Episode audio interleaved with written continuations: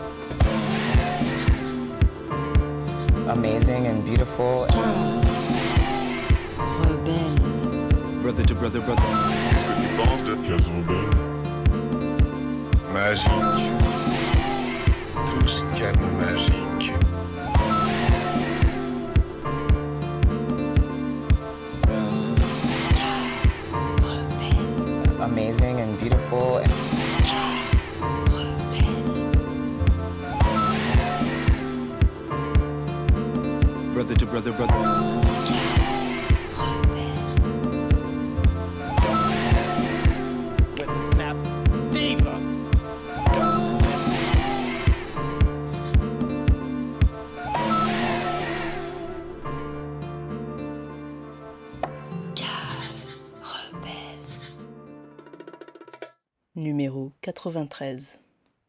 Il est environ midi au Braille-Malville. Le soleil incandescent du mois de juillet baigne de ses rayons ce petit quartier populaire du nord-ouest de Nantes. Les rues sont presque désertes et hormis une brise légère, tout est calme, silencieux. Il est encore trop tôt. Le drame s'est passé il y a deux ans. Entre les immeubles de la rue Jacques Fédère et l'école Jacques Prévert, les gens commencent à arriver. Petit à petit, au fil de l'après-midi, les attroupements se feront, c'est au front. Pour l'heure, autour d'un barbecue, des garçons s'affairent. Il faut encore apporter les boissons, des gobelets, disposer des chaises sous les arbres, à l'ombre. Il y a des merguez, du pain, une salade de riz arrivera plus tard. Les petits jouent et courent autour du square, les plus grands sont assis à l'ombre et discutent. Une voisine passe et distribue des conseils pour un peu de frais à l'homme qui s'active derrière le barbecue, en attendant le parasol. Ça s'est passé tout près, dans la rue des Plantes, une plaque en atteste. Aboubacar Fofana, 9 juin 1996, 3 juillet 2018. Ton souvenir est dans nos cœurs à jamais, avec tout l'amour que tu nous as apporté. Ton absence, une douleur silencieuse. C'était il y a deux ans. Le soir du 3 juillet 2018, alors qu'il était contrôlé par des CRS au volant d'une voiture au moteur éteint, Aboubacar Fofana a perdu la vie, abattu d'une balle dans le cou. Ce dimanche 12 juillet 2020, la famille, aidée d'habitants du quartier, organisait un repas pour toutes celles et ceux qui souhaitaient venir honorer la mémoire d'Aboubacar, rencontrer sa famille et partager un peu de chaleur, d'amour et de souvenirs. C'est Soriba Fofana, grand frère d'Aboubacar, qui a fait cette année le déplacement depuis Garges. Pour cette sadaka, pour Aboubacar.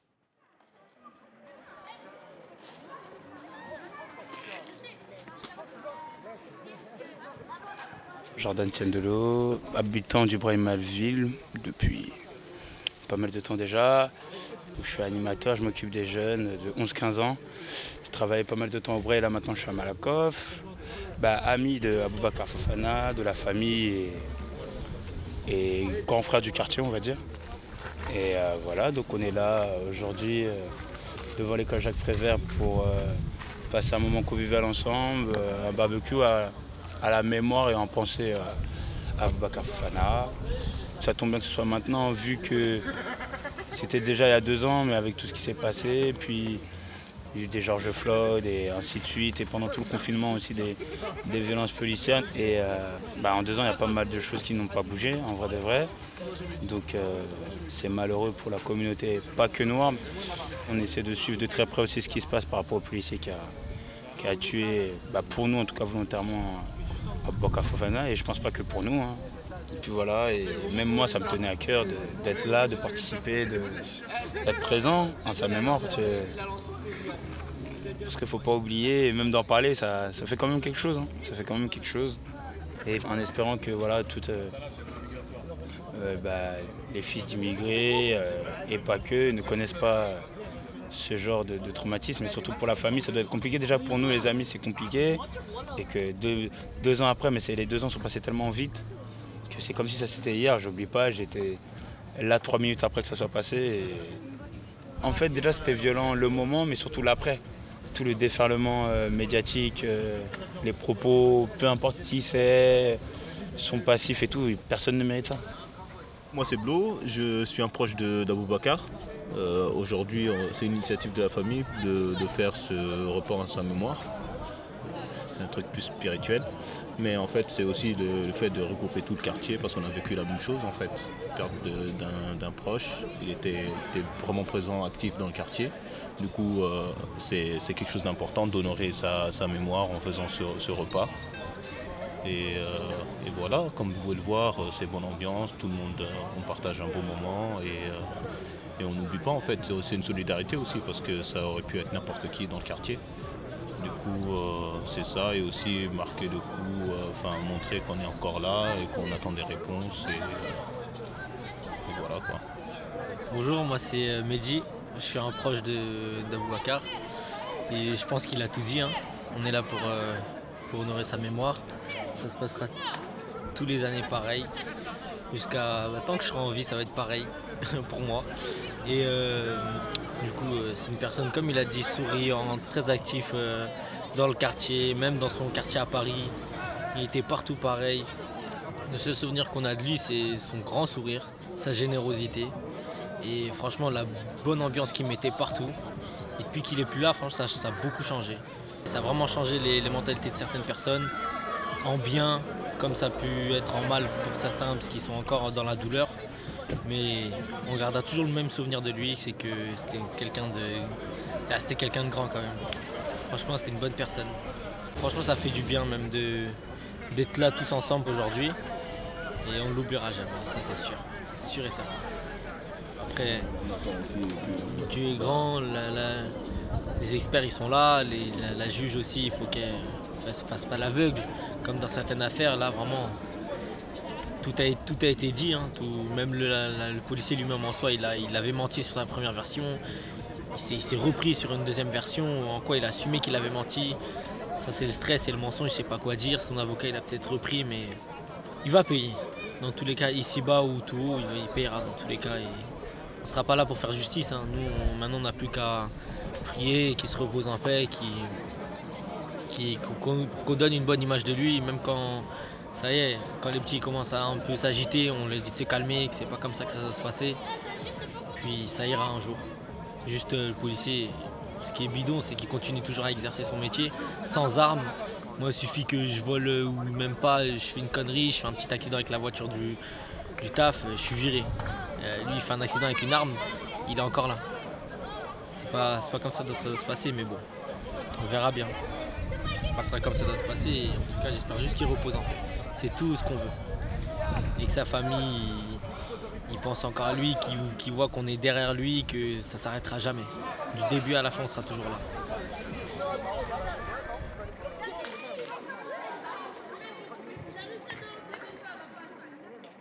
Lors de son audition libre par l'IGPN, le CRS, auteur du tir criminel, revendique immédiatement la légitime défense. Le procureur déclare à la presse qu'Aboubacar aurait voulu fuir le contrôle en enclenchant une marche arrière à toute allure en mettant différentes personnes en danger.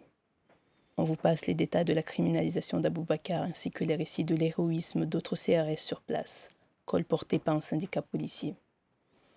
Mais les témoignages des habitants, parfois témoins directs, contestent dès le début cette version officielle. Et il se trouve qu'une vidéo du contrôle qui circule confirme leur version des faits. Pendant cinq nuits, le Breil se soulève et la révolte gagne plusieurs autres quartiers nantais. Trois jours après la mort d'Aboubacar, le tireur, brigadier chef d'une compagnie de CRS de Bergerac, reconnaît avoir menti et prétexte désormais le tir accidentel. C'est normal de mentir quand on se sent coupable, nous expliquera son avocat. La version du duo police-justice s'effondre, sans aucun doute du fait de l'existence de la fameuse vidéo. Et c'est la fabrication d'un récit mensonger par tout l'équipage de CRS qui est exposé, sans que cela ne crée le moindre scandale d'État. Une information judiciaire est ouverte. L'auteur du tir est mis en examen pour coups et blessures volontaires ayant entraîné la mort sans intention de la donner. Et puis, rien. Au printemps 2019, le CRS a reçu une sanction administrative suite à son passage en conseil de discipline. Il continue néanmoins d'exercer sans armes dans un service administratif dans une autre localité. La première audition du CRS par le juge d'instruction n'a eu lieu qu'en juin 2020, soit presque deux ans après les faits. S'il maintenait lors de sa garde à vue en juillet 2018 que le véhicule d'Aboubacar représentait un danger, il change encore de version et affirme à présent que le contrôle se serait bien passé et qu'il ne s'expliquerait pas ce geste. Sa prochaine audition est prévue en septembre 2020, avant une reconstitution sur d'autres lieux que ceux des faits et qui se tiendra à la fin du mois.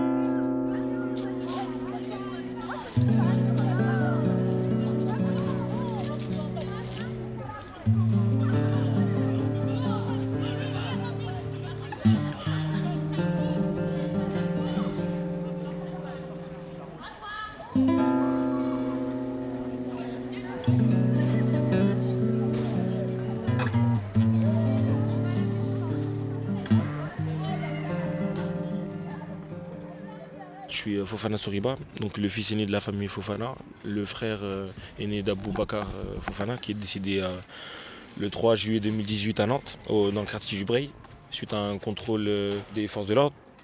Enfin, plus de 30 ou 40 minutes de, contrôle. Il n'y a pas eu de dérapage, il n'y a pas eu d'in- d'insultes ou de manque de respect au niveau des forces de l'ordre. Suite en, tout cas à, ce que, à, la dernière déposition du policier qui a été euh, datée du, de fin juin, si je me souviens, fin juin, c'est ça? Ça fait deux ans que j'ai perdu mon petit frère, que ma mère souffre, qu'on est là pour essayer de voilà, limiter la casse, entre guillemets, même si la casse elle a déjà été faite. Et euh, nous, ce qu'on veut, c'est que, voilà, que justice soit faite. Parce que comme j'explique, c'est que dans le cas contraire, ça aurait été un jeune de banlieue ou un jeune tout court qui aurait fait l'erreur que le policier a commise, entre guillemets, l'histoire leur été réglée en moins de deux ans. Maintenant, voilà, ça s'est passé pendant la Coupe du Monde. Il y avait, entre guillemets, un événement sportif qui se passe tout, qui déroule tous les quatre ans. On peut comprendre que l'histoire ne s'ébruite pas. Mais euh, là, maintenant, après deux ans, je pense qu'il n'y a pas de Coupe du Monde. Il y a, voilà, avec tout ce qui s'est passé cette année, les violences policières, elles elles datent pas d'hier. Ça fait plus de 15 ans que, que nos quartiers populaires, pas que je parle pour tout le monde, et pas que, parce que maintenant, il n'y a pas que des personnes qui sont issues des quartiers populaires qui sont vi- victimes de, violences policières. Donc, euh, à un moment donné, je pense que c'est un problème de, ouais, un problème de pays, un problème d'É- d'État, un problème de système peut-être. Comment un policier peut dégainer l'arme alors que, bon, il n'en a pas forcément le, motif, il n'a pas forcément une raison de tirer. Et pourtant, il l'a fait. Et aujourd'hui, après deux ans, on n'a toujours pas de nouvelles. C'est dur, c'est dur. Parce que le temps, il passe. Et on voit que le temps passe, on voit que, bon, l'engouement qu'il y a eu n'est pas le même qu'à T. Après, c'est normal. Et vu que, pour le coup, on a décidé d'avoir une, une- communication contrôlée, plutôt discrète, pas très médiatisée pour le coup, à part l'avocat, aucun membre de la famille parle ou très rarement. Je peux comprendre que certaines personnes se posent des questions peut-être sur la, la position qu'on a prise depuis ces deux ans. Mais je pense que chaque position a une explication derrière. Si quelqu'un, entre guillemets, décide d'être discret, c'est peut-être parce qu'il a peut-être conscience du monde qui l'entoure et peut-être qu'il a vu des exemples qui n'ont pas forcément été un franc succès. Donc pour le coup, on a décidé de, voilà, de rester en accord avec notre, euh, notre vision des choses, notre philosophie de vie. Et puis voilà. Voilà pourquoi, entre guillemets, on n'en parle pas. On en parle très rarement. C'est un peu, il y a un peu de pudeur, entre guillemets, quand on en parle. Mais c'est toujours une blessure hein, qui est toujours euh, visible. Donc bon, on attend. On attend toujours. Je répète toujours que ça va bien, ça va bien, mais bon. Quand on rentre à la maison, quand on voit le regard de ma mère, entre guillemets, fuyant, ou... on sait qu'il y a quelque chose qui s'est passé. En fait, c'est toujours comme un rappel, entre guillemets. Mais bon, on essaie de- on essaie d'être là. On a une, on a une éducation religieuse du côté de ma mère, en tout cas. Parce que c'est ma mère qui nous a éduqués dans la plus grande partie de notre vie. C'est discrétion, c'est croire en- au beau côté de l'être humain, même si on est perfectible, entre guillemets. Mais on essaie de faire les choses tranquillement, de pouvoir être disponible au niveau des personnes qui nous ont aidés. Parce que comme je vous ai dit, depuis que ça s'est passé, il y a eu des gens de Nantes, il y a eu des gens d'un peu partout de la France qui sont venus nous voir. Même pour ne serait-ce que pour des mots, des messages de soutien ou, même des discussions qui qui duraient peut-être pas moins de 10 minutes, mais on n'oublie pas en fait quand, quand ça se passe. C'est pour ça qu'on a décidé de, de faire un repas aujourd'hui remercier les gens du Bray, remercier les gens qui nous ont soutenus. Là, cette année, on a, on a, on a, déplacé d'une semaine, parce que bon, la météo nantaise, elle est un peu. On n'est pas loin de la Bretagne, donc voilà. On a essayé de, d'avoir le maximum de personnes, entre guillemets, pour pouvoir avoir un moment de communion, un moment d'échange, et puis voilà. Même si ça se passe sous 2-3 heures, c'est bien. C'est un après-midi et puis voilà, ça permet aux gens de se, de se réunir. On est content, on a vu tout le monde, on a pu discuter avec tout le monde. Moi, pour clairement, voilà, je suis venu pour ça. Là, je pourrais arriver devant ma mère et lui expliquer que c'est bien passé et que voilà. Encore une fois, voilà, ça fait là, c'est la troisième fois. Les gens sont toujours là, sont toujours accueillants, sont toujours disponibles. C'est ça qui nous permet de tenir aussi, je ne veux pas vous mentir. Quand entre guillemets ça se passe, on pense vraiment. Enfin, on pense de manière égoïste dans le sens où on pense qu'il n'y a que nous qui, qui sommes touchés, il n'y a que nous qui sentons entre guillemets la douleur, alors que en fait, c'est pas qu'un frère qui est parti, c'est un, un ami, c'est un gars qui euh, a apporté beaucoup de joie dans le quartier. Je l'entends de chacun des individus qui habitent dans le quartier, et pas que. Donc voilà, voilà pourquoi on essaie de perpétuer ce- cette mentalité de savoir voilà, la, la convivialité, la, bonne, la ambiance, et puis voilà. C'est vraiment voilà, essayer de prolonger entre guillemets sa, volonté. Abou, en fait, c'était vraiment le, garçon qui, qui redonnait le sourire à ma mère, en fait. Il était ouvert, mais il n'était jamais désagréable avec qui que ce soit. C'était voilà, un garçon entre guillemets, qui arrivait ici au Bray. Il faut savoir quand il est arrivé, voilà, il y avait déjà des, quelques tensions. Et en fait, d'après ce que j'ai entendu des, des jeunes d'ici, c'est que c'est lui qui a, ou clairement c'est un des points entre guillemets qui a fait que ça s'est calmé en fait. Les gens ont su se retrouver, ont su euh, arrêter d'être dans, des coins différents et de voilà vraiment se, réunir. Et c'est moi vraiment cet aspect d'union et de et de comment dire de positivité que, que je retiens de lui. Et voilà, après maintenant ça a été un jeune qui a voilà, comme tous les jeunes entre guillemets, il a fait des conneries. Est-ce que nos conneries nous condamnent entre guillemets, à, avoir l'avion ôté par un, membre de- des forces de l'ordre alors que bon, il n'y a pas d'armes, il n'y a pas de, menaces, il n'y a pas de, situation de danger, d'attaque? Ça reste dur à comment dire à outrepasser cette période de, choc quand même. On essaie toujours de garder le bon souvenir, comme je vous ai dit, d'un garçon qui a été euh, qui a été positif, qui a essayé de donner le sourire autour de lui et voilà. C'est vraiment c'est vraiment ça. Et ma mère clairement voilà, elle a perdu le fils qui celui qui lui, lui, remettait le, mo- le remontait le moral entre guillemets. Et maintenant aujourd'hui j'essaie de prendre cette place là à ma manière parce que comme j'ai dit chacun est différent mais bon on essaie d'être là et voilà on essaie de vraiment clairement dire à ma mère que voilà n'est pas toute seule et qu'on est on est encore là on peut encore l'aider donc c'est vraiment dans cet aspect là qu'on est est aujourd'hui après deux ans clairement les jeunes que vous avez vus ici tout à l'heure pour la plupart c'était des amis de mon frère qui ont rencontré mon frère ici. Et en l'espace de deux ans en fait il est dans, les cœurs des gens. Et moi je pense que c'est vraiment l'image qu'il faut garder. Et après voilà. Ça a été un jeune qui a fait des qui a eu des qui a eu qui avait un casier qui avait voilà qui a été recherché. Oui. Mais est-ce que ça méritait entre guillemets de mourir de cette manière là non. Donc à partir de ce moment là je pense qu'il faut que justice soit rendue comme j'ai dit tout à l'heure.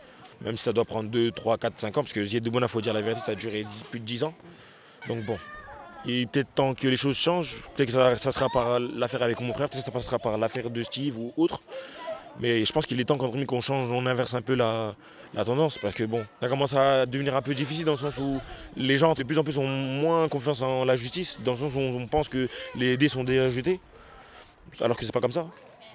Donc bon, on, on va essayer de faire les choses dans les règles et toujours euh, garder la motivation et toujours euh, être aussi soudé avec les gens pour, euh, voilà, pour arriver jusqu'à la fin de cette histoire-là, avec peut-être une, conclusion positive, peut-être cette fois. En tout cas, voilà, on est, on est dans l'attente d'une réponse et ça fait maintenant deux ans et voilà.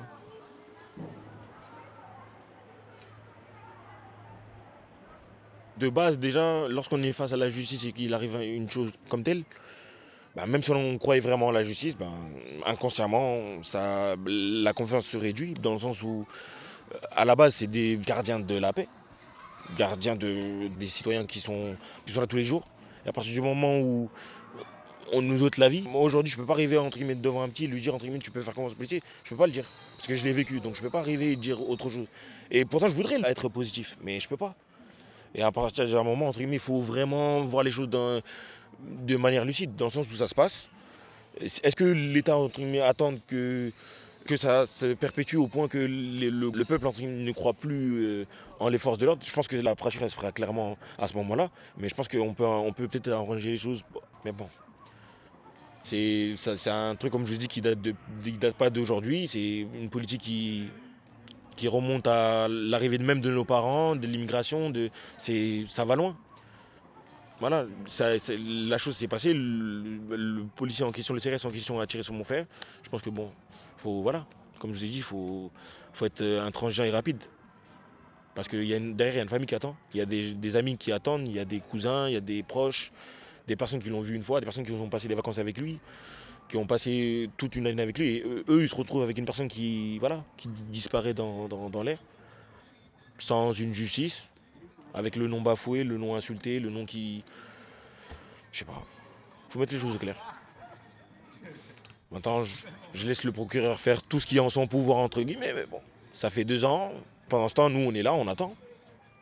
Donc bon, à un moment donné, il faudrait qu'il peut-être qu'il se pose dans son bureau et qu'il bosse, quoi. Et je le dis franchement de manière sympathique. Voilà, c'est c'est même pas. C'est même pas un coup de pression, mais c'est réel, quoi. Ça fait deux ans. Encore, je dirais quelques mois, je pourrais comprendre. Là, ça fait deux ans, il n'y a, pas de réponse, il y a pas de. Le policier, il a été entendu trois fois. Il y a eu trois versions différentes qui ont été renvoyées, entre guillemets, par les d'autres euh, dépositions. Donc, à un moment donné, je ne veux pas dire, entre guillemets, qu'il a menti, mais bon, en tout cas, il y a une des versions qui n'est pas, qui n'est pas vraie. Donc, à un moment donné, il faut arrêter de tourner autour du pot, il faut arrêter- arrêter d'essayer de le faire temporiser. Il faut qu'il parle et que voilà. S'il a fait quelque chose, si c'est qu'il est fautif, qu'il le dise et puis on passe à autre chose. Et le deuil se, fera à ce moment-là. Là, pour, pour l'instant, il est que à moitié, quoi. Parce qu'on l'a enterré, mais il n'y a toujours pas de justice, donc bon. On est entre les deux. Relayer l'histoire, que l'histoire ne soit pas oubliée, parce que comme je vous ai dit, c'est que voilà, nous, clairement, de notre côté, on n'en parle pas beaucoup. Comment dire, on va pas sur les plateaux télé, on va pas voir entre guillemets des personnalités. Non, on n'est pas dans ce concept-là. Si l'histoire vous a clairement touché, relayez-la. Vous la relayez, vous en parlez à, vo- à votre entourage, vous en parlez à vos petits frères, vous en parlez à vos petites sœurs, parce que c'est voilà, ça peut arriver à n'importe qui. Et ouais, c'est tout ce que je pourrais dire en fait. Vraiment, c'est même en- en- envoyer un message à la, mère ou un courrier, ça lui prouve entre guillemets que son le combat continue, qu'elle n'est pas toute seule quoi. Ça continue depuis deux ans. Il y a des gens qui nous envoient des lettres d'un peu partout, on ne les connaît pas, souvent. Et ça rabiboche le moral, entre guillemets. Ça le, ça le rehausse. Ça nous permet aussi de ne pas se dire que, c'est oublié, quoi. Donc voilà.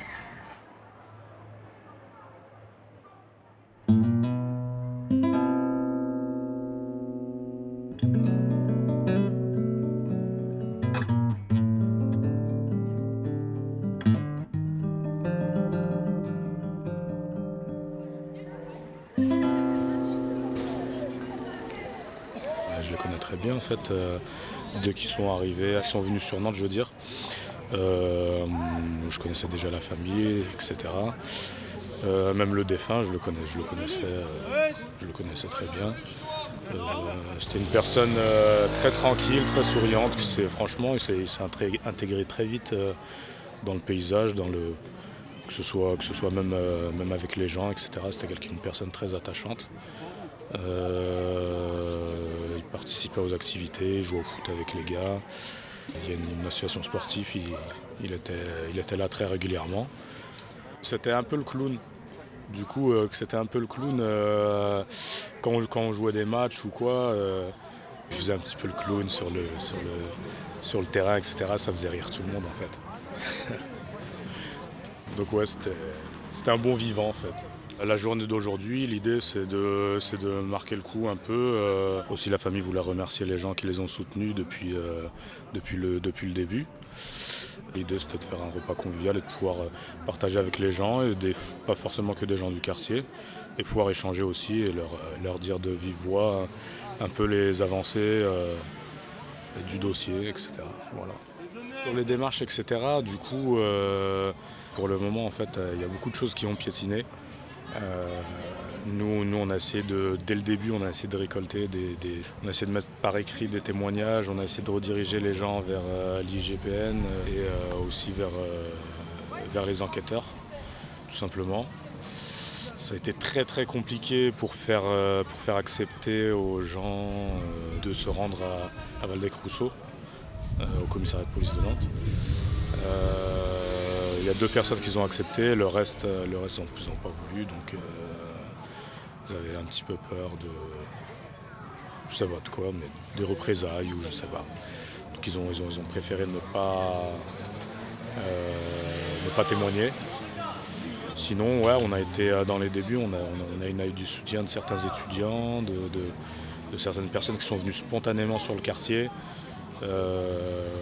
pour, euh, pour un peu aider sur, tout ce qui est droit, etc., sur ce qu'on a droit, euh, sur euh, nous diriger, entre, guillemets, nous aiguiller. Euh, on, a- trouvé ça super, euh, super gentil, surtout qu'en plus c'était spontané, qu'on n'a même pas, pas eu besoin de, faire appel à qui que ce soit ou quoi. Donc euh, ça c'est des choses, euh, des choses à souligner. Après il y a eu des gens aussi un peu moins, moins attentionnés qui sont, venus. Mais sinon du- du- d'une manière générale, euh, il y a eu quand même euh, vraiment beaucoup de choses positives où, des, gens sont vraiment venus euh, donner réellement de, de- de l'aide d'une manière vraiment spontanée, sans qu'on leur demande quoi que ce soit, soit qu'on leur qui, demande rien, même en retour. C'est vraiment, c'est vraiment extrêmement gentil de leur part.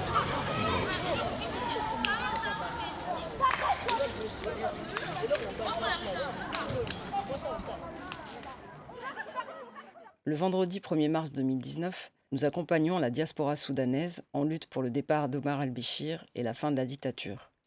La manifestation qui part de Beau Séjour a pour point d'arrivée les bureaux du ministère des Affaires étrangères, où un militant soudanais accompagné de l'une de nous doit remettre une lettre questionnant entre autres le soutien de la France au régime soudanais.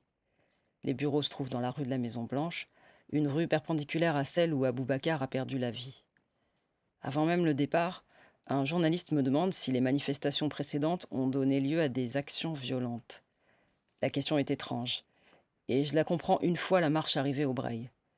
Le ministère est exceptionnellement fermé et vidé de ses fonctionnaires. Dans la rue, le déploiement de CRS est impressionnant. C'est énorme et incroyablement disproportionné par rapport au nombre de manifestants, moins d'une centaine. Que craignait-il? Quel était le sens et la nécessité d'un tel déploiement policier Je m'appelle Sophia, j'ai cinq enfants. Euh, J'étais présente euh, le jour où ça s'est produit. J'ai eu très peur parce que je pensais que c'était mon fils au tout début. Euh, à Boubacar, on était avec mon fils la veille avec lui en bas de chez moi. Euh, il avait pris le petit, il avait ramené euh, cherché une glace et tout ça. Et euh, c'est vrai que c'est des moments très très durs qu'on a subis. C'était un, un enfant très gentil. Et j'en ai même des frissons quand j'en parle, je suis désolée. C'était un enfant très très gentil, respectueux. Et depuis ce jour, c'est vrai que le quartier a beaucoup changé. On est très, dès qu'il y a la police, en fait, on a très peur pour nos enfants. Donc du coup, on va les chercher. Et euh, c'est pas facile depuis ce jour-là, en fait. On a fait la marche blanche, on essaye de participer à beaucoup de choses, à faire changer les choses aussi. Parce que moi, je travaille euh, comme bénévole à la maison de quartier. Donc j'organise des sorties et tout ça pour euh, les enfants du quartier. Et c'est très difficile. Ça nous a vraiment, vraiment touchés. Mon fils de 14 ans l'a vu se faire tirer dessus. L'a vu en train de mourir. Ça a été un gros, gros choc pour lui. Et j'ai plus confiance à la police. Après, je comprends les jeunes aussi qui puissent euh, avoir euh, peur de la police. C'est pas des bons moments à passer euh, quand ils sont attrapés, quoi. Parce que la plupart sont étrangers, musulmans, africains. On est tous mélangés, tout, on fait à manger, tout le monde est invité, tout. Ça, se passe très bien. Mais ce moment-là, il restera toujours gravé de toute façon. Moi, j'avais vu le jour même, le matin. Et quand j'ai appris ça ce soir, ça m'a. Mon fils a pleuré, hein, mon petit. Et ça fait très très mal. Pour nous, c'est même pas de la sécurité qu'ils viennent apporter dans le quartier. C'est de l'insécurité. Nous, on a peur. Depuis ce jour-là, on s'est dit, mais ils tirent comme ça sur les, les jeunes. On a dû euh, faire notre deuil tout seul. Euh, et c'était très difficile parce que bah, c'est des choses qui sont choquantes. Il n'y a pas eu de cellule psychologique. Euh, pour nos enfants, déjà, nos ados, ceux qui ont vu, on n'a rien eu du tout. Mais en tout cas, on a toujours une pensée pour lui, Aboubacar, et euh, on l'aura toujours. C'est gravé, c'est des choses, malheureusement, euh, on aurait préféré qu'il soit avec nous, présent aujourd'hui, bien évidemment. Mais ça restera toujours gravé On met des fleurs de temps en temps et tout ça. La fin de journée descend doucement sur le Breil. Toutes les générations se sont croisées ici aujourd'hui. Deux journalistes sont venus écrire et dessiner. Personne n'est autorisé à prendre des photos. Un dernier groupe d'habitantes se lève et, accompagné de quelques enfants, prend le chemin du retour chez soi ou du petit bassin dans le square voisin. Des enfants récupèrent les gobelets et assiettes en carton pour les jeter. Les plus grands plient les tables et empilent les chaises pour les ranger. Les voisins continuent de venir saluer Soriba, prennent le temps de s'asseoir, discuter avec lui. Il est bientôt 20 heures. Ce podcast se termine. Nous allons aussi rentrer et laisser un soleil bas envelopper le souvenir de cette journée, des sourires et les souvenirs d'Abou Bakar Fofana. Pour l'accueil à la Sadaka, pour la confiance qu'il nous a accordée et pour sa gentillesse, nous remercions infiniment Soriba Fofana, ainsi que tous les membres de la famille Fofana. Nos pensées et nos prières les accompagnent dans leur lutte pour la justice. Et toutes nos prières vont également à Aboubakar Fofana, qu'il repose en paix, et que son amour continue d'accompagner celles et ceux dont il a illuminé le cœur. Nous remercions chaleureusement toutes les personnes qui ont bien voulu partager avec nous leurs souvenirs d'Aboubacar, ainsi que leurs sentiments divers sur ces deux dernières années sur le quartier. On remercie aussi chaleureusement l'association Breil Jeunesse Solidarité. On vous reparlera du Breil dans un prochain podcast. Ce numéro 93 était le premier d'une série sur des quartiers populaires de Nantes. En attendant la suite, on vous laisse avec Apollo Brown et le morceau Seed of Memory. Prenez soin de vous.